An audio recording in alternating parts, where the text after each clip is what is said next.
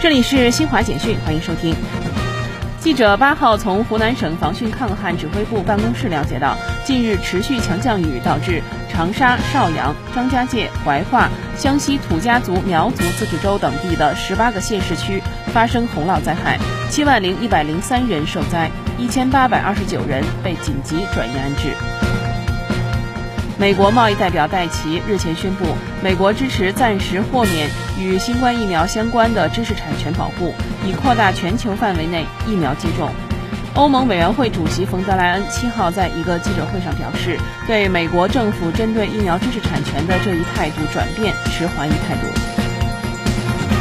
日本制药工业协会七号发表声明，反对美国政府支持暂时放弃新冠疫苗知识产权保护的行为。该协会会长钟山让志表示，疫苗生产存在很多技术性课题，并不是放弃知识产权就能扩大生产和供应。